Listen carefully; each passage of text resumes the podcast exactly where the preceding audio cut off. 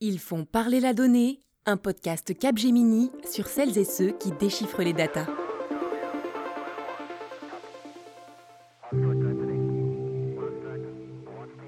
La tête dans les étoiles.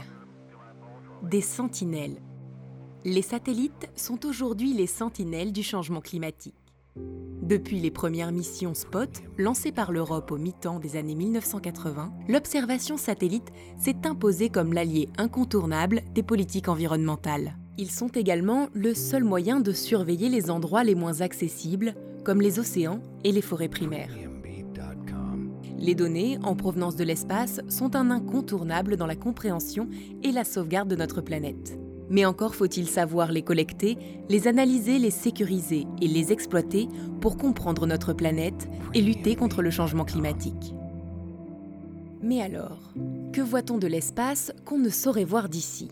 Et si la solution au réchauffement de la planète venait de là-haut? La climatologie prend aujourd'hui de la hauteur avec une nouvelle génération de satellites qui cherchent à percer les mystères des variables climatiques. Des mécanismes au ressort complexes dont seule la data détient la clé. Pour tenter d'y voir plus clair, nous partons aujourd'hui à la rencontre de celles et ceux qui déchiffrent la data.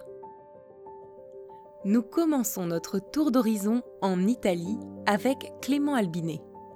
Clément travaille à la direction du programme d'observation de la Terre, département segment sol et opération de mission à l'ESA. Bonjour Clément, pourriez-vous nous expliquer le rôle et les missions de l'Agence spatiale européenne? l'Agence spatiale européenne, qui a été créée en 1975, a comme rôle d'élaborer euh, le programme spatial européen et de le mener à bien. Euh, donc, les programmes de l'ESA sont conçus pour en savoir plus sur la Terre, sur euh, son environnement spatial immédiat, sur notre système solaire, sur l'univers, ainsi que pour développer des technologies et d'autres services satellitaires et pour promouvoir les industries européennes. Euh, donc l'Agence spatiale européenne, c'est un peu la, la porte d'entrée de l'Europe vers l'espace.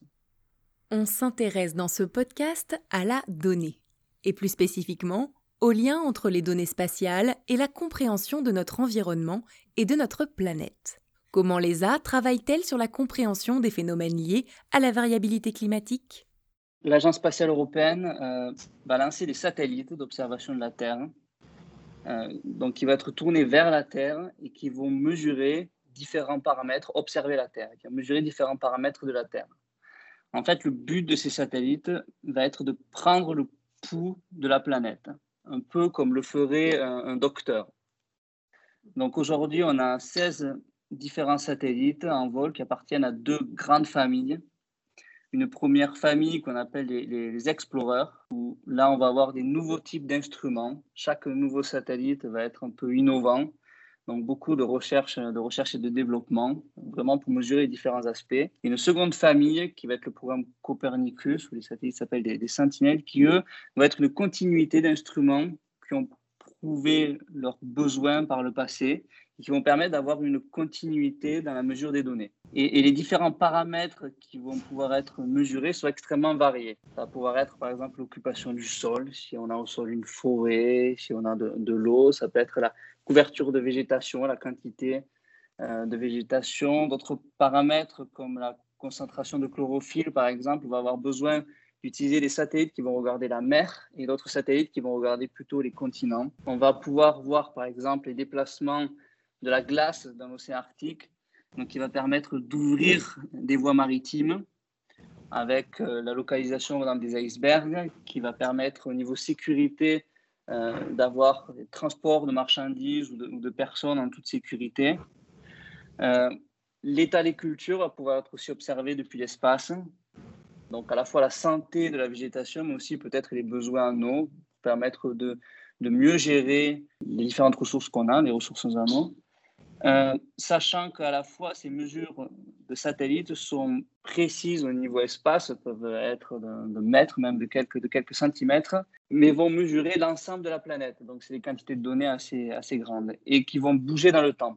On va pouvoir mesurer aussi la dégradation euh, de notre environnement, comme la déforestation, la vitesse à laquelle les forêts sont, sont coupées, la pollution de l'air avec les, gaz à effet de serre. Donc, on a pu observer une augmentation de 10% en 15 ans, donc depuis qu'on a des, satellites assez précis pour le mesurer. Euh, l'évolution du niveau de la mer, qui a augmenté de 80 mm en 25 ans, qui est une tendance d'ailleurs à l'accélération. Et aussi d'autres paramètres comme les inondations qui nous permettent de savoir exactement en cas d'inondation quelle est la surface euh, d'eau inondée, même à travers les nuages, et de permettre au secours de pouvoir intervenir assez vite. Et d'autres aspects comme euh, le dernier, les feux de forêt, de savoir exactement où les feux sont situés pour pouvoir envoyer les secours, mais aussi avoir une idée de la prévention des feux de forêt en estimant la température, la sécheresse, de savoir quelles zones pourraient être enflammées. Donc, l'ESA va juste prendre le pouls de la planète, donc mesurer les paramètres, mais ne va pas poser le diagnostic comme le ferait un docteur. Euh, toutes ces données vont être transmises à la communauté scientifique qui, va s'occuper de poser le diagnostic en question. Et donc d'essayer de comprendre les mécanismes, euh, quels sont les différents mécanismes liés à la variabilité climatique et qui va devoir proposer des solutions. Ça va être après au monde politique et, aux États, aux sociétés de décider quoi faire pour lutter contre les, changements climatiques. Avez-vous euh, des exemples à nous donner de missions euh, sur lesquelles vous travaillez en ce moment? Alors, une mission sur laquelle je travaille en ce moment, qui est la mission biomasse. Et le but de cette mission, c'est de mesurer la biomasse terrestre, c'est-à-dire la quantité de végétation au mètre carré, donc le poids de végétation. Donc le but, c'est vraiment de connaître les forêts, qui est, un peu surprenant, mais qui est, qui est une zone ou un élément qu'on connaît très très peu, en particulier sur les forêts tropicales. En Europe, les forêts sont assez connues, mais sur beaucoup d'autres endroits, les forêts ne sont absolument pas connues parce que les satellites qu'on a jusqu'à maintenant n'arrivent pas à mesurer l'intérieur de la forêt. Donc c'est une grande inconnue et ces forêts jouent un très grand rôle dans le bilan carbone à l'échelle du globe.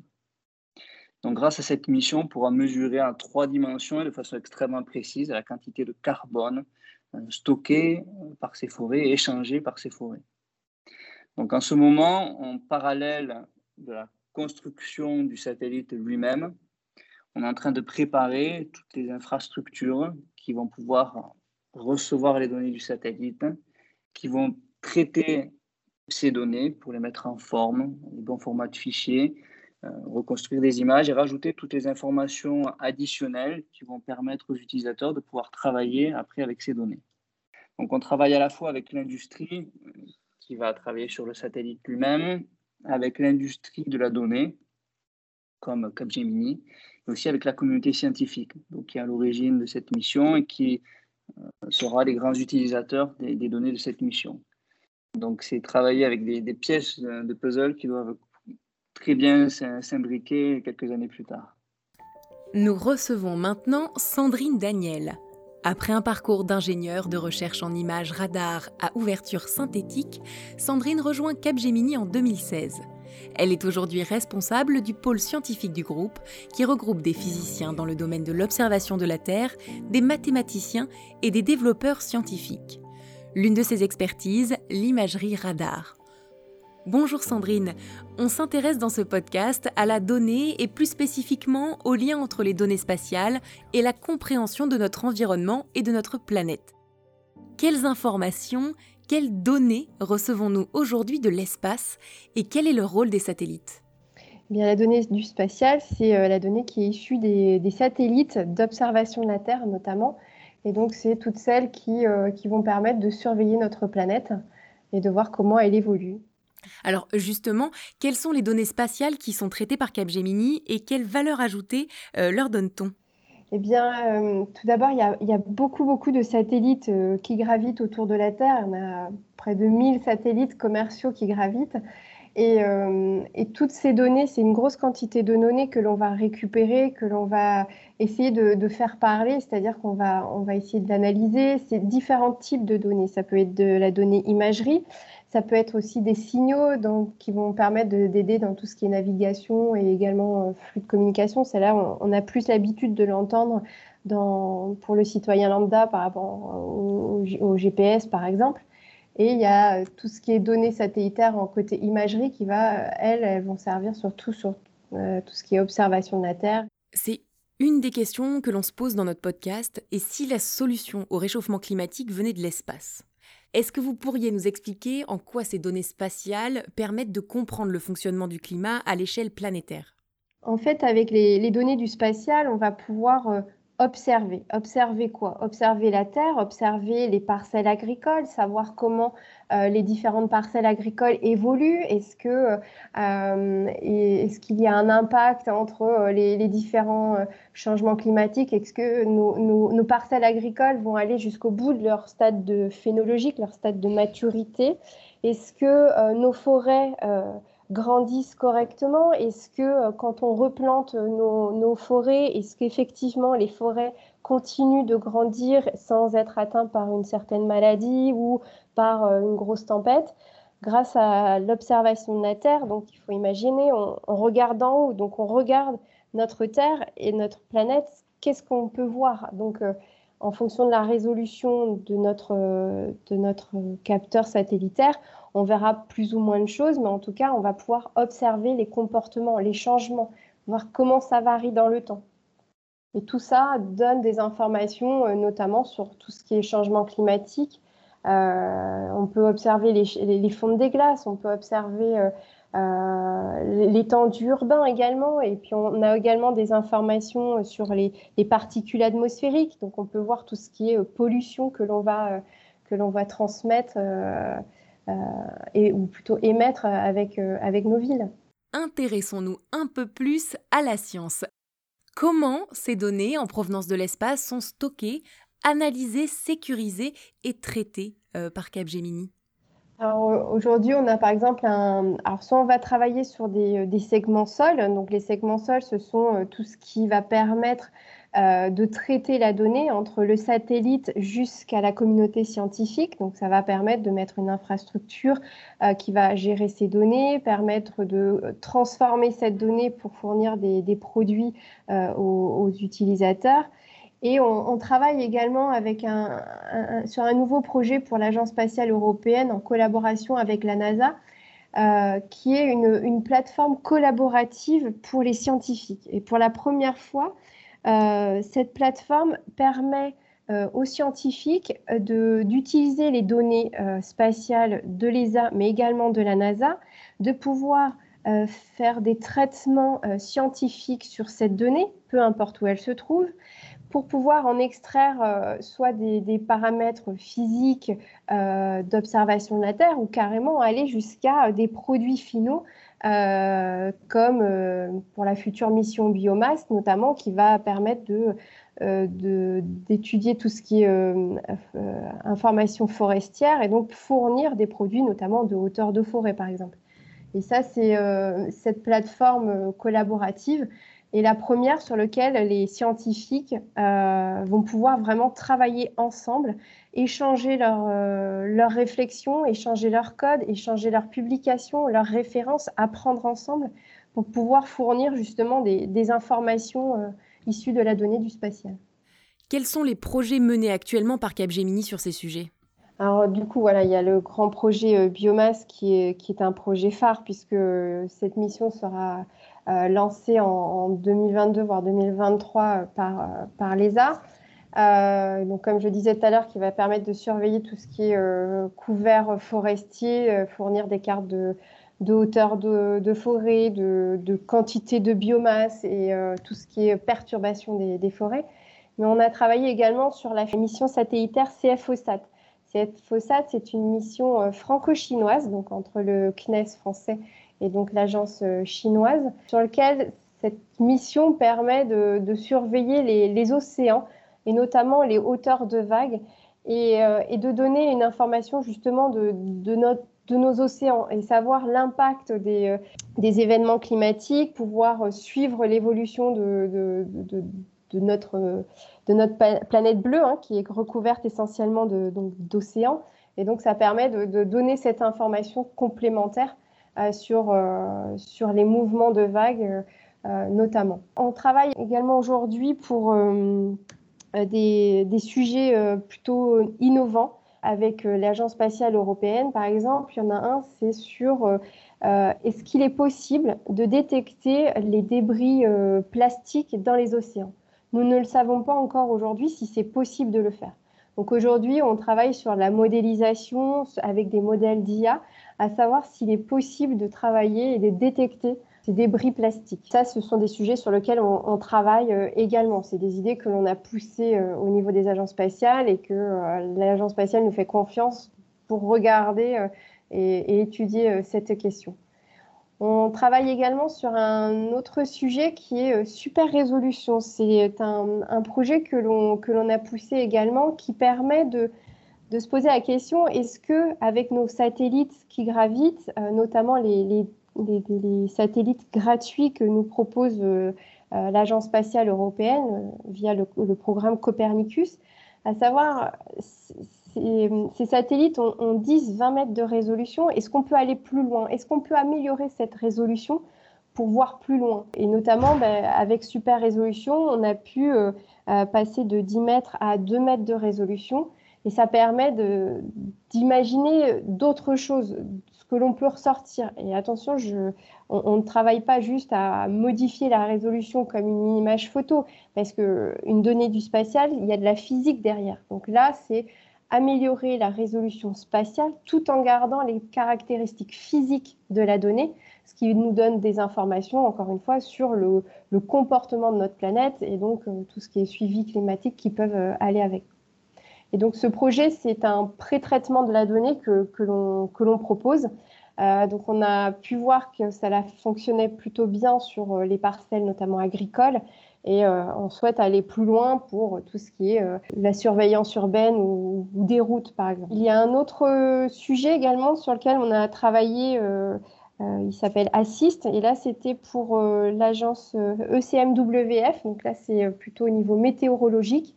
Et l'idée, là, ça a été de combiner les informations de trafic aérien, donc de nos avions, avec les particules atmosphériques euh, de l'air et donc savoir quelles sont les particules atmosphériques que les avions ont pu rencontrer en vol et même à, l'aéroport afin de définir si euh, l'avion a été euh, encrassé, s'il y a eu de la corrosion ou de l'abrasion. Et donc ça permet de donner une information sur les flottes aériennes et donc savoir l'impact climatique que, peuvent avoir euh, ou peuvent rencontrer les avions en vol et, à terre. Donc c'est un, sujet euh, très intéressant et, pareil, encore une fois, une, une, idée, innovante que l'on a poussée euh, à l'agence CMWF cette fois-ci. On voit à travers votre témoignage que les données spatiales, tant dans leur forme que dans leur traitement, évoluent considérablement depuis plusieurs années. Si vous deviez résumer cette évolution depuis dix ans alors déjà, il y a 11 ans de ça, je soutenais ma thèse. Donc j'ai fait une thèse avec des données aéroportées. Et aujourd'hui, euh, il y a du satellite euh, gratuit, il y a des données satellitaires gratuites tous les 5 jours, tous les 2 jours. Si on combine avec euh, de l'optique, du radar, c'est vraiment génial de vouloir, je voudrais presque refaire une thèse aujourd'hui pour pouvoir travailler sur ces quantités de données. Euh, et c'est impressionnant de voir l'évolution que, que cela a pris. Euh, et là, la donnée du, spatial est accessible à tous de façon gratuite avec une résolution déjà de 10 mètres. C'est juste génial. Et, euh, et, je trouve ça fantastique de me dire qu'en 10 ans, eh bien, la donnée du spatial, on peut tous l'utiliser et j'aimerais beaucoup que tout le monde puisse l'utiliser parce que cela apporte vraiment beaucoup. C'est aussi un constat partagé par Frédéric Menot, chef du service développement Centre de mission altimétrique et radar au sein de la sous-direction Observation de la Terre du Centre national d'études spatiales, le CNES, à Toulouse. Frédéric est passionné. Son champ d'expertise, l'altimétrie, est un domaine complexe couvrant un large champ d'application. Il nous en dit plus sur cette technique d'observation spatiale qui n'a de cesse de s'enrichir je dirais que l'observation menée depuis l'espace, comme vous le citiez euh, en introduction, est, d'un apport absolument euh, fondamental car, euh, car elle permet une, une, prise de mesure et ensuite un, traitement de la donnée homogène à l'échelle globale de la planète, à la fois dans l'espace et dans le temps. Ce qui est juste infaisable en pratique si on voulait réaliser les mêmes opérations depuis le sol. Alors euh, aujourd'hui, effectivement, les, satellites nous fournissent des, données d'observation de notre planète dans, quasiment tous les domaines environnementaux. Euh, ces, satellites, ces systèmes en orbite hein, autour de la Terre scrutent depuis l'espace l'environnement terrestre euh, au niveau de l'atmosphère euh, et de ses composants, euh, les nuages, les aérosols, les étendues d'eau, la végétation, l'humidité des sols, la salinité des océans, etc. Pour, pour n'en citer qu'une infime partie, car, car les applications sont juste sans limite dans le, sujet et le travail de l'observation de notre planète. Vous travaillez sur les océans et plus globalement de tout ce qui relève des études depuis l'espace des eaux et des glaces de surface. Qu'est-ce que cela signifie? Qu'est-ce que l'altimétrie satellitaire? L'altimétrie satellitaire ou, spatiale, c'est en fait une technique de détermination des, hauteurs de niveau d'eau à la surface de la planète. Au départ, euh, centrée sur les océans, et de nos jours, avec euh, l'amélioration de la résolution, elle s'étend euh, aux lacs, aux fleuves, aux rivières, à l'intérieur des terres. Pour donner une, un ordre de grandeur, une mission d'altimétrie, c'est euh, plus de 5 ans de préparation et ensuite, on va dire, en orbite, elle dure entre 5 euh, et 10 ans en moyenne. D'où l'intérêt de ne pas se relâcher pour assurer continuité des mesures. Mais alors, comment ces données contribuent-elles à mieux comprendre notre planète? Alors, ces, ces, données en provenance de satellites sont, comme je le disais, collectées, traitées, organisées, stockées et euh, elle constitue des, séries d'observations continues dans le temps et donc, sur la durée, on peut observer leur variabilité. Et cette variabilité dans le temps, c'est justement un aspect essentiel pour la compréhension des changements qui s'opèrent. Cela peut être la concentration en gaz à effet de serre, euh, euh, la pollution, mais également le niveau des océans, par exemple, un domaine que je connais mieux. Pourriez-vous nous donner un exemple de projet sur lequel vous travaillez actuellement? Il s'agit de la mission franco-américaine SWOT pour euh, Surface Water Ocean Topography. Donc avec SWOT, on obtient un maillage bien plus fin dans les mesures de hauteur d'eau et cette résolution nous permet de pénétrer dans les terres pour mesurer les hauteurs d'eau sur les fleuves, les lacs, les rivières avec une précision inégalée jusqu'à présent. Euh, la mission SWOT, euh, dont le lancement est prévu fin 2022, sera également un des premiers contributeurs du centre de données hydrologiques HydroWeb NG, que l'on est en train de, bâtir en parallèle. HydroWeb NG, c'est le portail d'accès dédié à l'hydrologie et euh, à la gestion de l'eau à l'échelle globale de notre planète. Le volume de données a été souligné par l'ensemble de nos experts.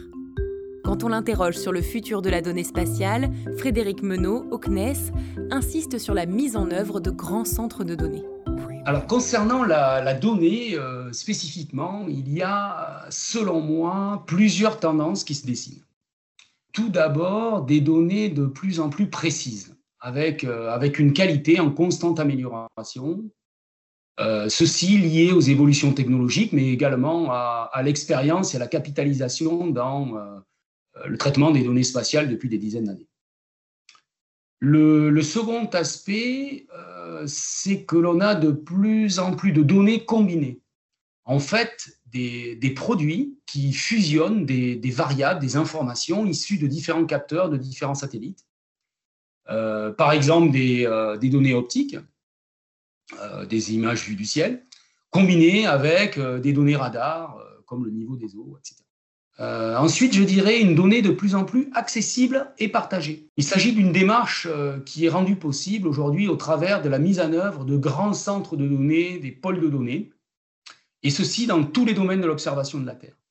L'atmosphère avec Aeris, les océans littorales avec Odatis, la Terre solide avec Formater, et les surfaces continentales avec Theia. Euh, au-delà du, catalogage, tous ces pôles systèmes de données cherchent également à mettre en place ou à contribuer à des infrastructures qui vont accueillir les données de nombreuses missions d'observation de la Terre pour justement faciliter le partage et stimuler la synergie d'usage combinée des, des, données des différentes missions.